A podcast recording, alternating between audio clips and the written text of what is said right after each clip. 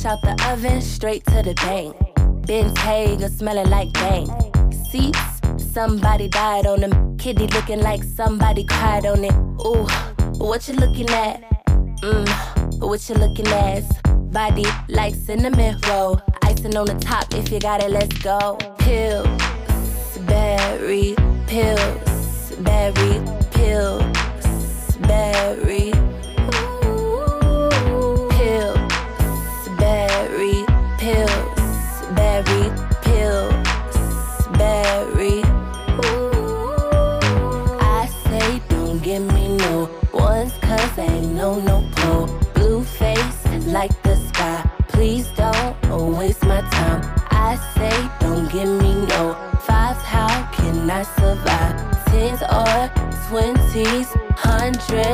Only.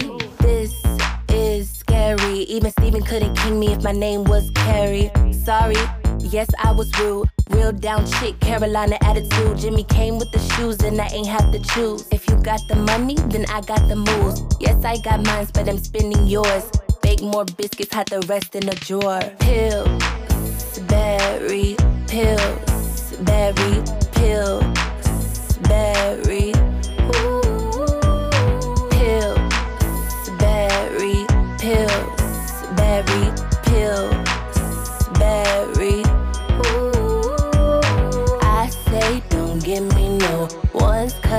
No no pull. Blue face and like the sky. Please don't waste my time. I say don't give me no fives. How can I survive? Tens or twenties, hundreds only.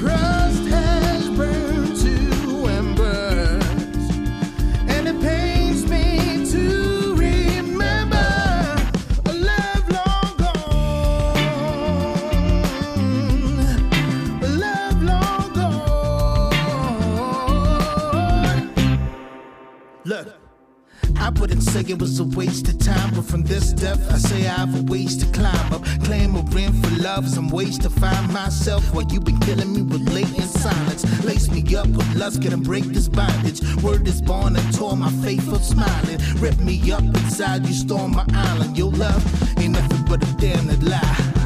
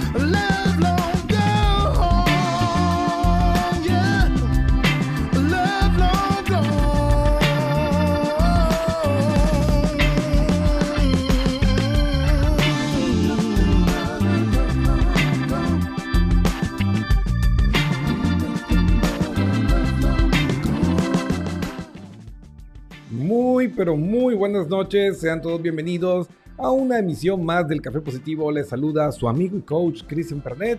Y pues muy, muy feliz y contento de poder compartir un día más de vida, una noche más de vida con toda esta gente maravillosa que se conecta de diferentes partes del mundo para recorrer el maravilloso mundo de nuestras emociones, entender cómo construir una vida que nos acerque más a todo aquello que, que nos da alegría, que nos da esas satisfacciones e inspira para seguir adelante. Y obviamente también para entender esos momentos oscuros, también esos momentos desagradables, indeseables que podemos experimentar, pero que sin duda hacen parte de la vida de todos. He estado recibiendo muchos mensajes por diversos canales de nuestras redes sociales que me preguntan, bueno, Cristian, nos has hablado mucho de las emociones, nos has hablado mucho del lenguaje no verbal. Y la pregunta es, ¿cuáles son las emociones que destruyen más matrimonios? Así de simple.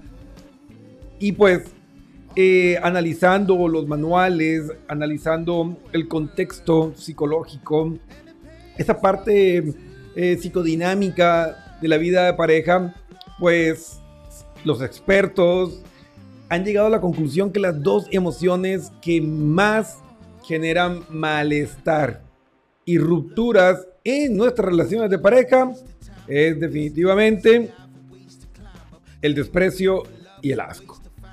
El desprecio y el asco pues va a poner de cabeza a nuestras relaciones, eh, que va a ser muy difícil pues eh, recobrar eh, ese equilibrio, unas más que otras, y pues hay algunas que pondrán tu vida emocional y de pareja en blanco y negro. Y pues eso nos puede dar mucha tristeza. Puede generar una cantidad de patologías y condiciones.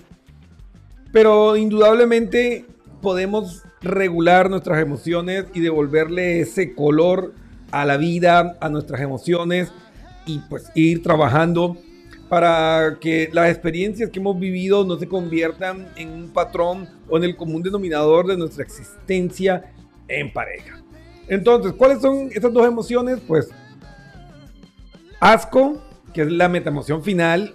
O sea, cuando tú encuentras asco en una relación, pues se acabó. Y el desprecio, que sería como eh, el adelanto, eh, sería como el preludio si tuviéramos que ponerle el nombre de un libro, sería El desprecio, sería Crónicas de una muerte anunciada. Y el asco sería, no sé, un Terminator. Ahí ya se acabó todo.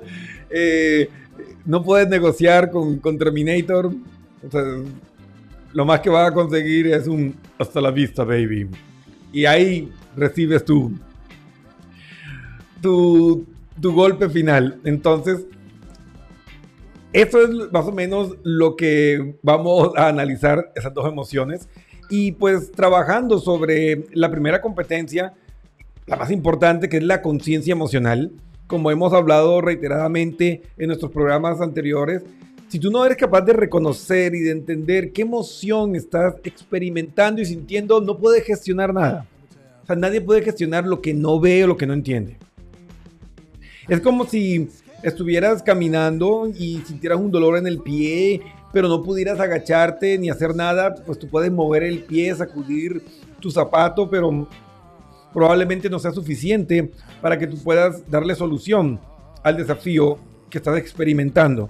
Pero si tú te detienes, te agachas y observas con detenimiento, puedes ver que hay tal vez un clavo incrustado en tu zapato. Entonces eso está generando el dolor entonces puedes sacarlo, buscar las herramientas, un martillo y pues liberarte de ese eh, obstáculo que está generando dolor en tu vida. Entonces, para poder identificar esos enemigos emocionales de las relaciones de pareja, pues tenemos que irnos a conocer esta primera emoción y cómo se ve, analizando la parte comportamental. Y es el desprecio. ¿Cómo se ve el desprecio? pues nuevamente les damos la bienvenida a esta maravillosa herramienta el MeTV, Micro Expressions Training Videos. Entonces, ¿cómo se ve el desprecio? Y esta es una microexpresión que hay que analizarle muy cuidadosamente. Ahí les va. Entonces, ahí vemos nosotros. Y ahí está. Miren detenidamente a nuestro querido Patrick, director del Center for Body Language de Bélgica, que nos ilustra pues con, este eh, modelo de investigación. Ahí pueden ver, es una elevación asimétrica de el músculo risorio que se ve evidenciado en la comisura de los labios. Hay muchas personas que me han dicho, oh, no, Cristian, es que a mí me encanta esa sonrisita de medio lado que él tiene. Y lo ven como algo eh, bueno o positivo. Y lamento decirles que el desprecio no tiene una connotación eh, positiva en las dinámicas de pareja. ¿sí? El desprecio en términos generales es un sentimiento de superioridad. O sea, yo estoy por encima de ti. Eres poca cosa para mí. Entonces, imagínense, ¿cómo puede funcionar una relación de pareja, donde su nombre lo indica parejo, porque es de pareja, con una persona que siente que está por encima de ti, que es más? Y vemos muchos de estos ejemplos cuando alguno de los miembros tiene un mejor trabajo, o cuando por cuestiones de la vida alguno decide quedarse en casa, eh, a cuidar los niños y el que trabaja a veces menosprecia al que se queda en casa como si el cuidado de los niños o las labores de casa no tuvieran ningún valor. Entonces, ahí vemos cómo a veces este desprecio que se puede manifestar comienza a mellar la calidad de las relaciones de pareja. Recuerden, cuando se llega a un acuerdo consensuado de cómo manejar las dinámicas de pareja, eh, no tienes autoridad moral después para estar poniendo mala cara o quejándote. O si tú no tienes la posibilidad, o sea, sencillamente en el caso de cuando hay niños, porque eso se hace muy evidente en el día de hoy, que no tiene la posibilidad de pagar una niñera o una guardería y alguno de los dos tiene que quedarse en casa, pues no puedes después sacarle en cara eso porque era él eh, o ella o ella o él, como sea, pero alguien tuvo que, por decirlo así, dar ese paso y sacrificar de cierta, forma parte de esa autonomía. Entonces, ahora, también se dan eh, estas situaciones cuando hay eh, esas competencias entre las parejas que, aunque ustedes no lo crean, es más común de lo que nos podemos imaginar. Eh, son parejas que están eh, construidas por dos alfa o por omegas, que son, digamos, eh, los las escalas naturales de liderazgo. Están los alfa, que son los top top. Están los omega, que es un líder de un rango más bajo. Y están los beta, que son los seguidores. Entonces, alfa, omega, beta.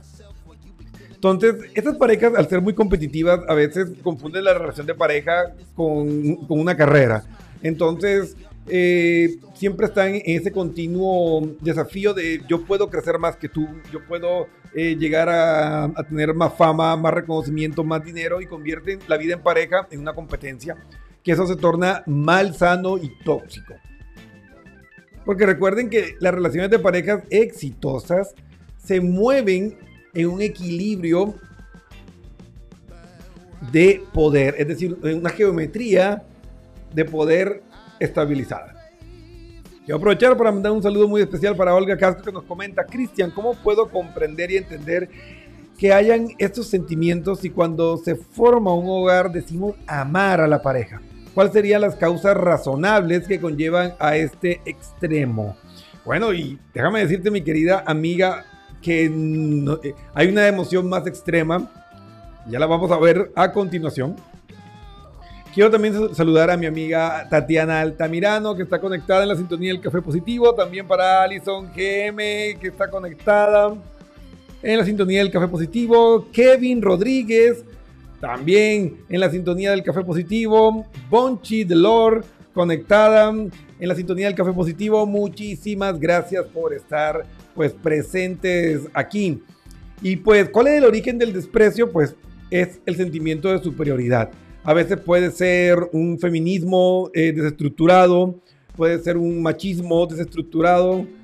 Sea, los extremos son malos. Son feminismo y un machismo son completamente insanos en la relación.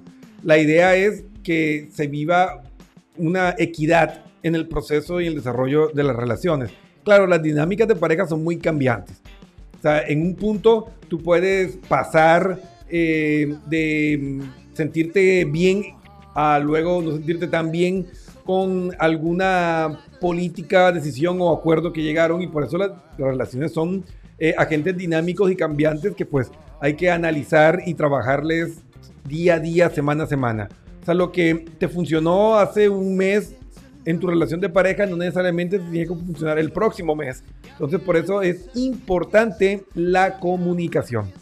Pero si encuentra el desprecio frecuentemente, es decir, esa sonrisa de medio lado en tu pareja y sientes que esa geometría de poder está desbalanceada, pues es tu responsabilidad sentarte, exponer tu opinión, tus sentimientos y juntos trabajar en la consecución de pues nuevas estrategias para sentirse pues bien y confortables dentro de la relación.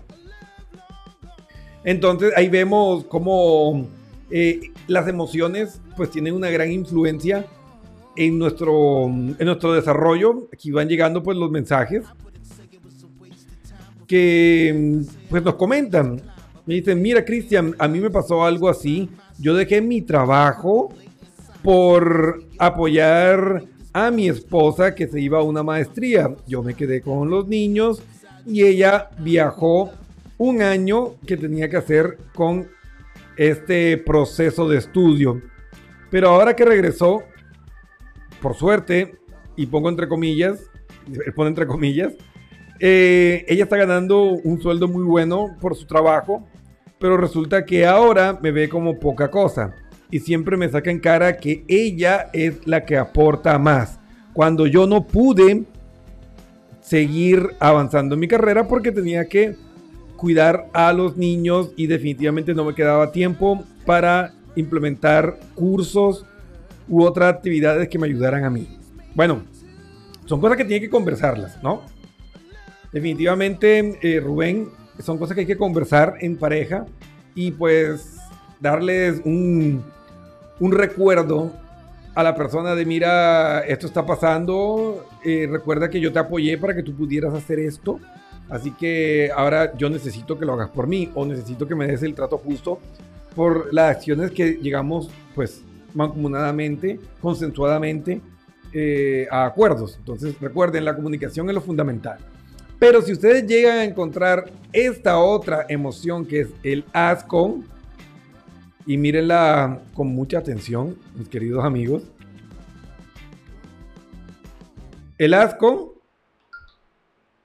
es una, una meta emoción final. O sea, si ustedes encuentran asco en su pareja, esta microexpresión que están viendo, mírenla cuidadosamente.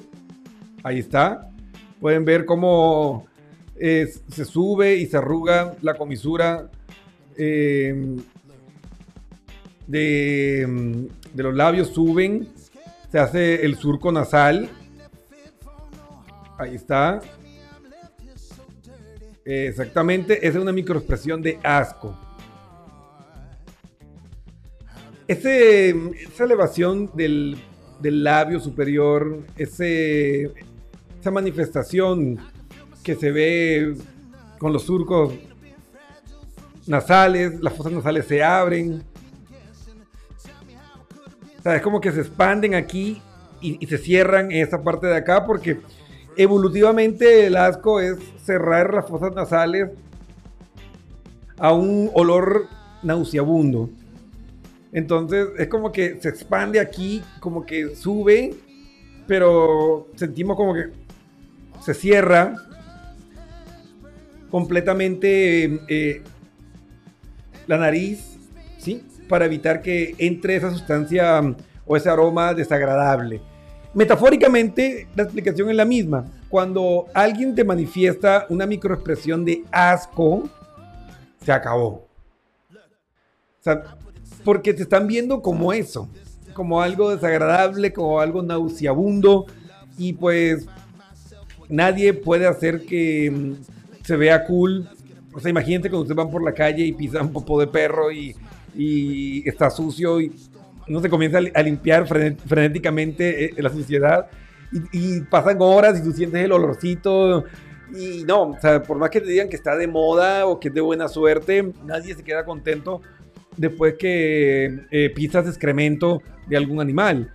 Entonces, ese asco es cuando ya pues la relación no te está aportando nada y más bien ya estás eh, generando mm, rechazo y pues donde hay e, e, ese rechazo, esa sensación nauseabunda, de asco hacia lo que representa simbólicamente la relación o la persona, ya no hay nada que hacer. Esa es una meta emoción final. Cuando ves eso, como dice el, el doctor Paul Ekman, si estás casado y ves esa microexpresión frecuentemente en tu vida de pareja, búscate un buen abogado porque esa relación se terminó.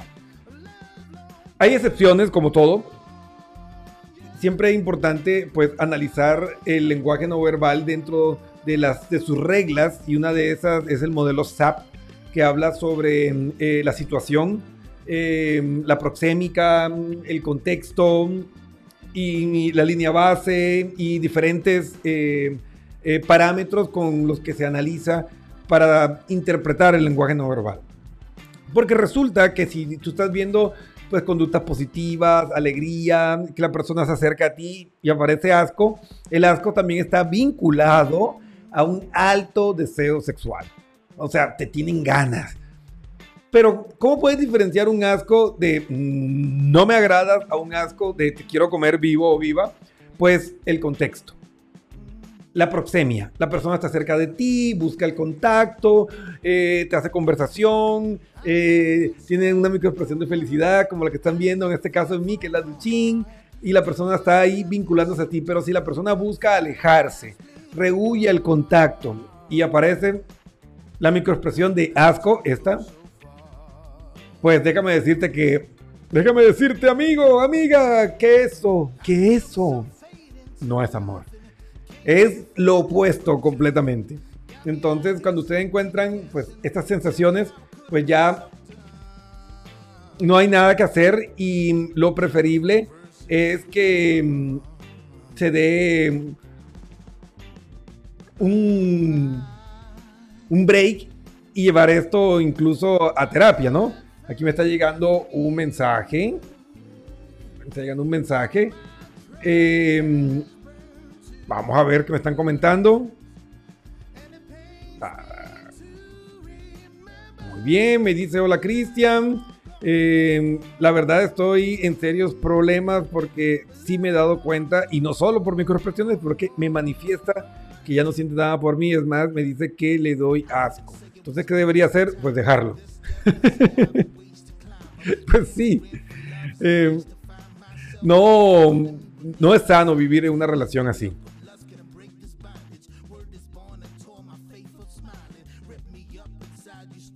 Sí, o sea, ahí hay que poner un alto en el camino, eh, hay que quererse, hay que tener dignidad. Miren, si tú tienes que perder tu dignidad, si tienes que sacrificar tu amor propio para que mm, una relación pueda avanzar,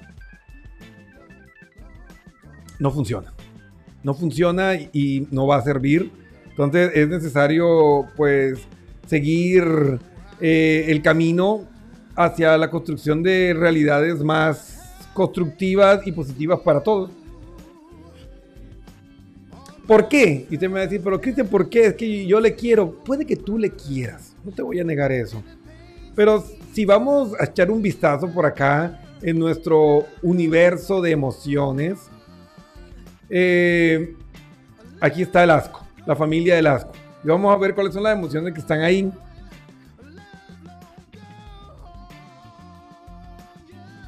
Y, estas, eh, y eh, eh, estas emociones no tienen nada que ver con el amor. Y me están llegando un montón de mensajes. Yo sé que es un tema que cautiva definitivamente. Entonces, em, vamos a ir resolviéndolo. Eh, por favor, no me llamen, eso sí. Me han entrado dos llamadas, estoy al aire, así que no puedo contestar las llamadas. Mándenme un mensaje y pues ahí sí les puedo contestar tranquilamente a cada uno de sus mensajes, pero no, no me manden de momento, no me hagan llamadas porque no voy a poder contestar. Así que ahí, ahí estamos bien. Miren, el asco, ¿qué es? El asco comienza con descontento. Y por eso hay que ir entendiendo cómo esta familia emocional, es decir, cuando unimos diferentes emociones para eh, entender una, una galaxia emocional, que es el asco o el disgusto. En este caso, pues tenemos el descontento. O sea, comienza con eh, eh, esta sensación de, esto no es lo que yo quería, eh, no es lo que yo esperaba. Esto nos va a llevar ya directamente a la aversión. Y ustedes dirán, pero ¿por qué el descontento me lleva a la aversión? Porque el cerebro está programado para acercarnos a lo que nos genera placer y alejarnos de lo que nos genera malestar, dolor. Entonces definitivamente el asco o el disgusto no es una emoción positiva. Eh, eh, esto a veces es una mala traducción porque en inglés es disgust pero no es disgusto la traducción, sino asco, ¿sí? Entonces aquí vemos que el asco comienza con este descontento, luego pasa a la aversión, es decir, el rechazo, el desagrado, pues, ay, que nada te gusta, nada te hace feliz, ahí está. Repugnancia, o sea, es esa necesidad de expulsarlo fuera de ti. Recuerden que cuando ustedes se encuentran con un escenario eh, grotesco, eh, o un olor muy desagradable, pues se generan esa respuesta nauseabunda y se puede dar hasta el vómito. Eh, el simbolismo es quiero expulsarlo de mí, ya no quiero que esté dentro de mí. Háblese de un veneno o de una relación o una persona. Aborrecimiento, pues el aborrecimiento es ya repulsión extrema, que ya no lo soportas, no lo quieres, ni ver ni en pintura, como dice, asco, que ya es un disgusto intenso y llegamos pues a la abominación, que un disgusto intenso enfocado en una persona. Entonces cuando nosotros ya llegamos a este máximo nivel, que está enfocado en ti, o sea, es una cuestión completamente personal, pues ya no hay nada que hacer. Ahora entienden por qué cuando aparece el asco manifestado con esa microexpresión facial que vimos, ya no hay nada que hacer. No hay nada que hacer porque miren toda esa familia emocional que está vinculada y te van a dar cuenta que ninguna tiene que ver con el amor, para nada. Absolutamente para nada. Entonces ahí, cuando ustedes vean esta microexpresión, cuando vean que aparece el asco, pues sencillamente es momento de replantar, replantear la relación que estamos viendo y pues buscar caminos que sean más ecológicos. Es, es muy difícil eh, realmente em, em, revertir una emoción, un sentimiento de desprecio o de asco. Si se lograse hacer algo así, tendría que ser una reinvención total de tu relación. Y eso es muy difícil, porque no es, ay, que yo quiero volver a cuando fuimos felices. No, no es volver, es una reinvención total. Y eso es muy complicado. No digo que sea imposible, pero sí es complicado. Olga nos comenta, ¿Cómo se le aconseja a una persona que lleva dentro de su hogar ya ocho años separados de cuerpo según ellos? Eh, duermen en dormitorios separados. ¿Esto es sano? ¿A qué lo conlleva vivir esta relación invivible y qué los ata o une? A ver, mi querida Oz, eso se llama amor compañero. Definitivamente, eso no es un, amor saludable, no es un, amor eh, de pareja, completo, porque si no tiene sexualidad, pues es un primo, es un hermano.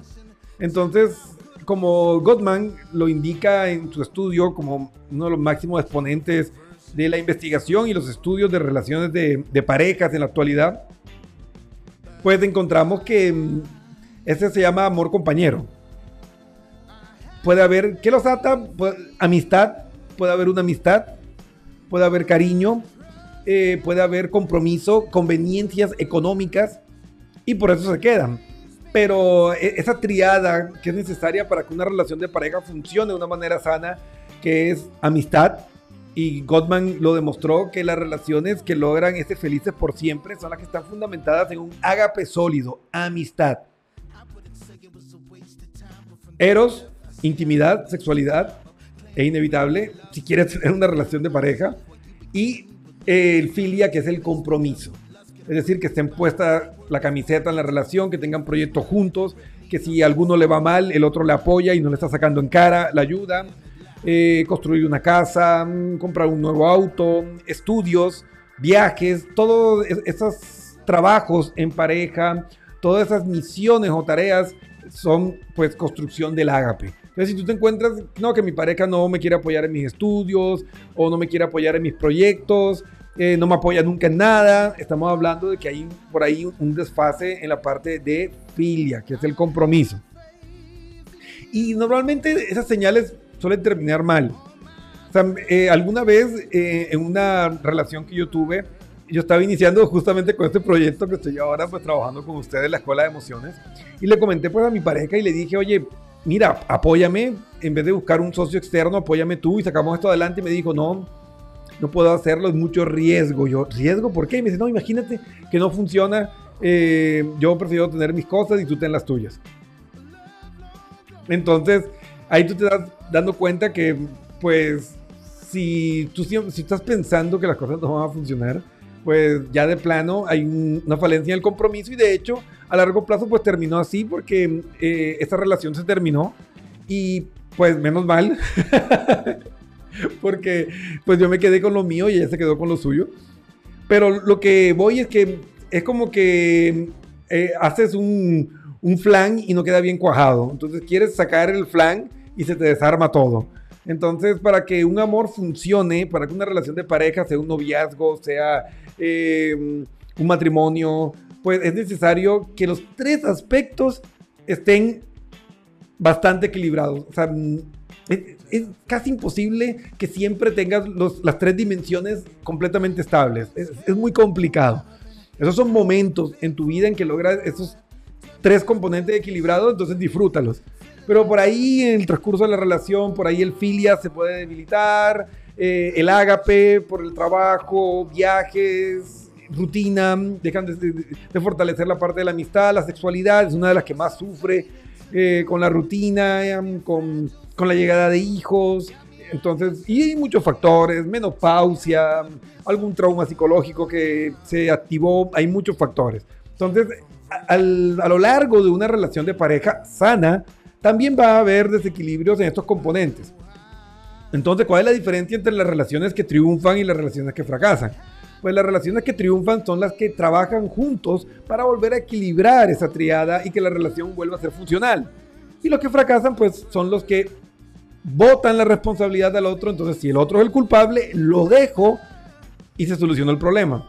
Y descubren con sorpresa que cuando encuentran otra persona vuelve a repetirse el mismo problema y culpan a Dios, que tienen un mal karma y un montón de cosas, cuando no se dan cuenta que son ellos mismos que están repitiendo ciclos emocionales no resueltos. Y lastimosamente, una emoción que no está resolviendo en ti, pues va a replicar patrones conductuales hasta que lo superes. Así que el único problema a resolver en esta vida somos nosotros mismos, así que para poder alcanzar el equilibrio y la felicidad hay que mirar hacia adentro, no hacia afuera.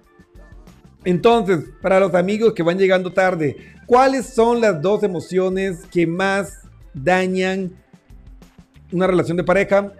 Asco y desprecio. ¿Cómo se ven? El desprecio se confunde con felicidad. Es una sonrisa de medio lado. Esta. ¿Sí la ven? Ahí está. Eso no es felicidad. Si tú le dices a alguien, mira, yo te quiero mucho y hace esto, yo también. Te está diciendo lo que tú quieres escuchar, pero algo no está bien. ¿Sí? Entonces, no, es que a mí me encanta esa sonrisa de James Bond. Bond. James Bond. Y sale la micropresión de desprecio, pues James Bond es el mejor espía del mundo, con licencia para matar, con todo el dinero de la corona inglesa a su disposición pues que te sientas superior que los simples mortales, pues capaz que sí, pero ese es James Bond. En la vida real, pues si tú sientes que estás por encima de tu pareja, pues no puedes tener una relación de pareja, porque como su nombre lo dice, es relación de pareja. Y si encuentras asco, esta. Estas microexpresiones que acaban de ver de asco, esa es una meta emoción final. O sea, cuando tú llegas a ese punto, ya no hay nada que salvar, no hay nada que rescatar en esa relación. Sino aprender las lecciones que estás viviendo y buscar caminos por donde cada quien pueda ser feliz. Ahora, el punto importante de todo esto es comenzar a atender de manera temprana a las señales de disfuncionalidad dentro de una relación de pareja. Ya no están hablando, eh, ya no quieren hacer proyectos juntos, eh, la sexualidad ya, ya no está funcionando, entonces siéntate a hablar y busca soluciones. Porque si nosotros enterramos a las emociones vivas, que está afectando alguno de esos tres componentes de una sana relación de pareja, pues es como los, como los zombies. O sea, va a salir esa emoción que enterraste viva, convertida en un zombie, y va a dañar y romper todo lo que toque. Entonces, las emociones no se ocultan, no se huye. Las emociones se viven y se resuelven. Así que este es el, contexto y el mensaje que les quiero dejar. Dos emociones que tienes que tener mucho cuidado. El desprecio, que se puede resolver cuando te sientas y hablas con la persona y mira, no me gusta cómo nos estamos comportando en esto, cómo estamos tratando. El desprecio puede ser revertido con cierta facilidad. Entonces tenemos el desprecio, tenemos el asco, pero el asco, como pueden ver, eh, en las diferentes emociones que manifiesta el asco, pues no tiene que ver nada con el amor. Y aquí les hago un repaso rápido. Eh,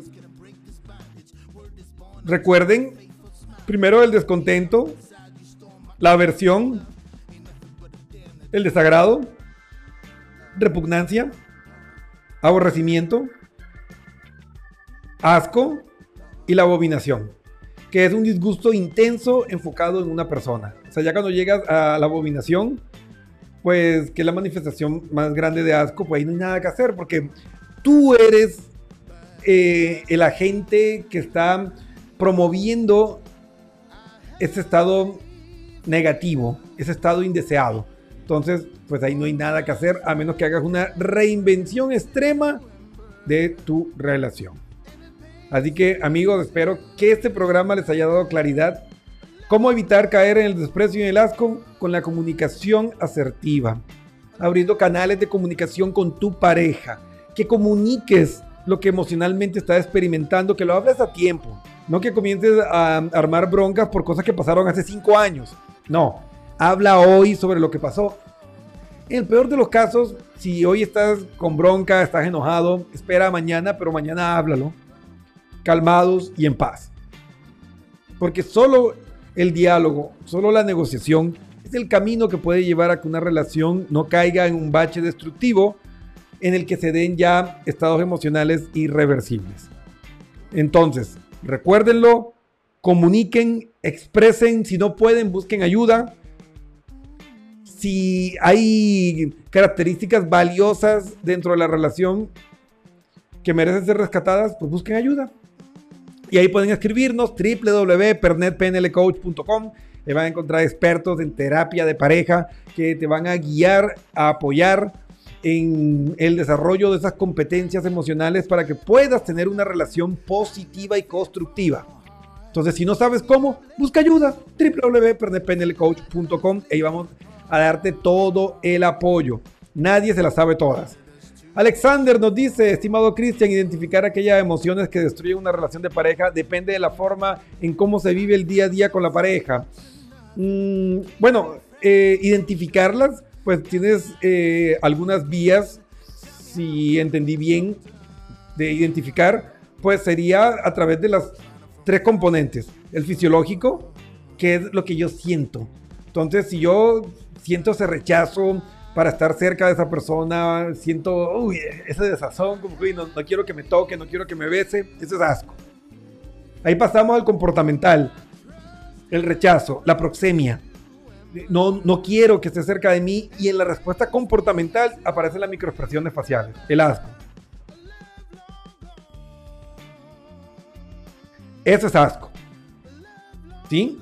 Y pues en la respuesta cognitiva, pues ya va a aparecer pues todos sus pensamientos eh, emergentes de la emoción, como que no, no me siento bien, eh, ya no quiero estar aquí, eh, en el trabajo te rifas para el trabajo extra, porque no quieres llegar a casa, busca excusas para, para no compartir con, con tu pareja, con tu novia, con tu esposa. Ahí está la parte cognitiva y probablemente pues ahí ya se den comentarios como que mira, es que ya no siento lo mismo que antes, no eres tú, soy yo. Frases así tan cliché que ya hasta en películas las hemos escuchado. Entonces es importante pues identificar eso y pues conversar. Es la mejor forma. Conversar, dialogar y darse cuenta de dónde estás actualmente. Si hay disposición de ambas partes para salvar la relación, con terapia de pareja les va a ir muy bien. Pero si ya no hay disposición, pues es mejor una buena retirada que una vida de sufrimientos y de humillaciones emocionales. Así que con eso me despido amigos míos.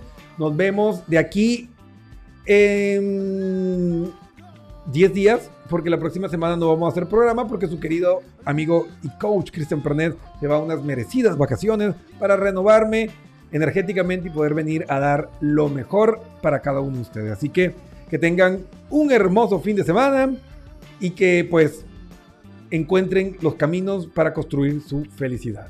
Una buena noche. Adiós.